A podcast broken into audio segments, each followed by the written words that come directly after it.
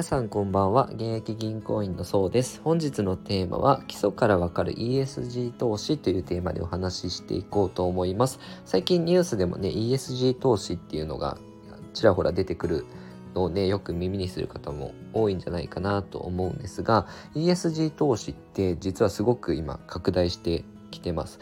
去年2020年だけで見ても35.3兆ドル ESG 関連に投資されてるんですね。でこれ日本円にすると約3900兆ぐらいなんですけど世界の運用資産の大体36%を ESG 投資っていうのが占めたんですね。でそもそもじゃあ ESG 投資って何かっていうことを、えー、ご説明すると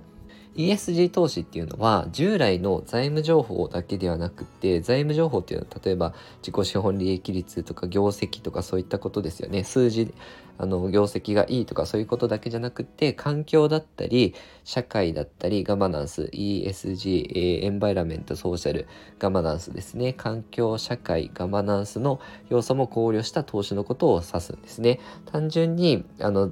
財務上の問題じゃなくて非財務の問題。そのそれらの要素も考慮した投資のことを言います。環境だったら脱炭素化だったり地球温暖化に対する取り組みをしている会社だったりとか、まあ、社会だったら、まあ、女性の、えー、リーダーを輩出したりとか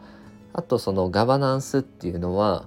あの社外取締役を設置して、まあ、不正を防ぐとかですね。そういったことですよね。ESG 投資が、えー、拡大してきた背景っていうのは大きく分けて3つに分けてお話ししていこうと思います。で一つが先進国がですね環境対応で今強調してるんですよね。バイデン政権ができてあのカーボンゼロっていうのをね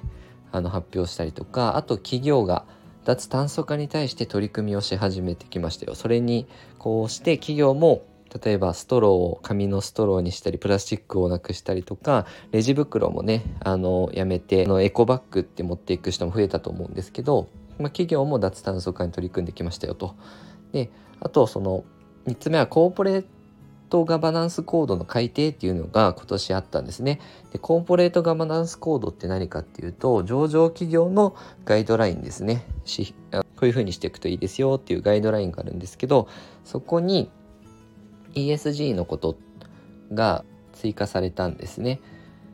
で簡単に言うと上場企業は脱炭素だったりとか多様性に取り組む取り組みましょうってことだったり、まあ、上場企業は知財だったり人材を駆使して成長していきますよということとプライム上場企業、えー、プライム市場っていうのは2022年に新しく発足するんですけどプライム上場企業は独立社外取締役を3分の1以上選任してくださいねっていうこのコーポレートガバナンスコードっていうのが改定されたっていうことも大きいですね。で、えっと、あと2018年にも GPIF っていう皆さんの年金を代わりに運用している機関があるんですけど GPIF も投資に ESG の視点を組み入れていきますよっていうので署名してるんですね。で GPIF っていう年金機構はかなりクジラとも呼ばれていて194兆も運用しているので結構その投資額としてはマーケットに与える影響は大きいです。で単純に業績がいいだけだとあの長続きしないケースもあって